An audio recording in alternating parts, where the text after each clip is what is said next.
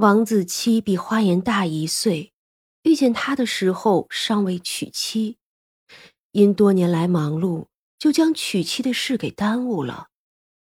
两个人呀，几乎是一见钟情。花颜虽然以前从不信青楼中的男人会重情义，可遇见了王子期之后，就也全都忘了。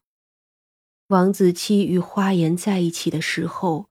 老鸨子也没阻拦，他甚至推心置腹的跟花颜说：“ 你要是实在看他好，只要肯给你赎身，我呀必然不要天价。虽然我呢也不能不要钱就放你走，那样啊，你就算是跟了他也是不值钱的。你呢也不小了。”这些年呢，给我赚的钱也足够了，也不是我拐来了你，是你娘将你卖给我，你呢也不要怨我。只是啊，这青楼的姑娘从良，没有几个过得好的，你自己呀就想好了。花颜那时候毕竟还小。虽然记得是奶娘卖了他，可毕竟母亲也是点了头，狠心叫他走的。至于卖给人家做养女，还是卖给青楼，自然呀是记不清的。见老鸨这么通情达理，他呢自然也欢喜。王子期倒也是个真性情的人，并不是欺骗他，是真心想与他成婚的。于是就来找老鸨子商议赎身。老鸨子给的数字不能说太多，但是呢，也确实不少。这王子期呀，需要想法子募集。这期间，那花颜就借口病了，也不肯见客了。老鸨子呢，倒也不说什么。王子期筹钱的期间，上司的夫人办了个赏花宴。他呢就想叫花颜一起去。这热恋中的男女呀，总是想要见面的，可也就是这一次赏花宴，彻底毁了他们。花颜喝了一口已经不再热的茶，苦笑摇头：“我虽然是盛名在外，可其实也不是谁都见过我，多数啊只是听说。”那一年的赏花宴来的人还真不少，王朗只是个六品官，上头自然还有不少人。就有一位三品的将军看上了我。他苦笑着继续讲述他的故事。那位将军姓陈，早已经年逾不惑，家中妻子儿女俱全，本来呢是个还不错的人。也许是眉色误人吧，他看见了花颜的时候就喜欢上了她。知道是王子期的人，当日他并没有说什么，可却暗中起了心思，定要将人弄到手，纳他做个妾。王子期在粮道，自然很容易就给他安排了事情，叫他离开了林州。王子期那个时候钱还差一点儿。只想着这一趟回来就可以娶花颜了。老鸨子呢也已经亲口答应，不会叫花颜接客了。这一切呀都是好的，可是王子期这一走，却死在了外头。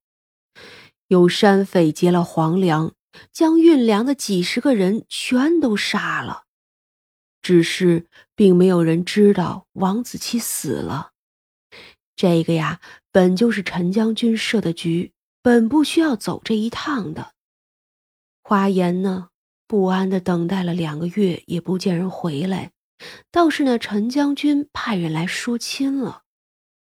陈将军倒也是诚意满满，送来了足够多的赎身钱以及聘礼。花颜呢，自然是不肯的。他心里呀，只有王子期一个，便言辞激烈的拒绝了。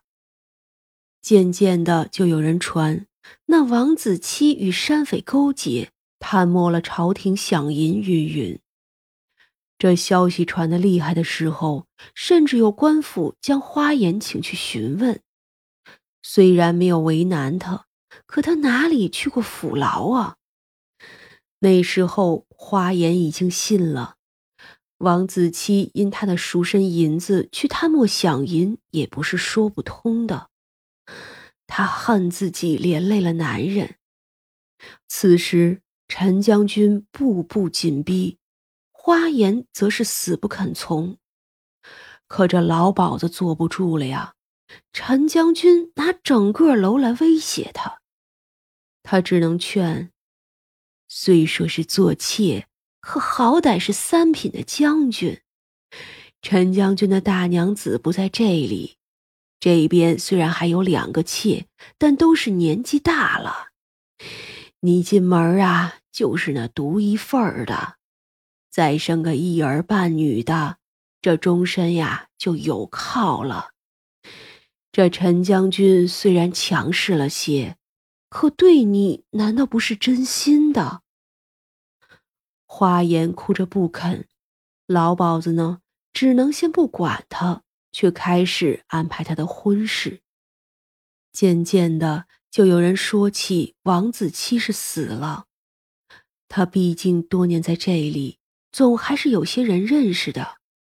他花了不少钱去求了过去的一个恩客，也是个位高权重的。那人呀，终于还是跟他说了一些。只说叫他不必等了，王子期是不可能回来了。这陈将军也是不错。那人还说了一句：“胳膊拧不过大腿。”陈将军对自己的人是极好的，只是啊，不能挡了他的路。花颜听了这些话，就明白了过来。他深知王子期死了。当夜就梦见了王子期，那人一头一脸的血，悲伤的看着他。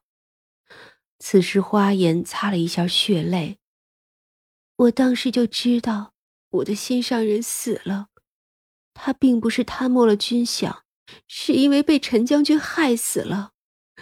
我痛定思痛，答应了婚事。王子期家里已经没什么人了。花颜答应了陈将军的时候，只提出一个要求，就是替王子期收尸。陈将军呢，也不知他从哪里知道，倒也没有深究，就派人跟他一起去找。这事儿都过去几个月了，尸身早已入土，而且当时只是随便埋的，并没有立碑。最后啊，还是根据衣裳分清楚的。花颜呢，好好的给王子期立了碑，上头写了“妻花氏”。后来呀，他就如真的满意了一般，配合陈将军。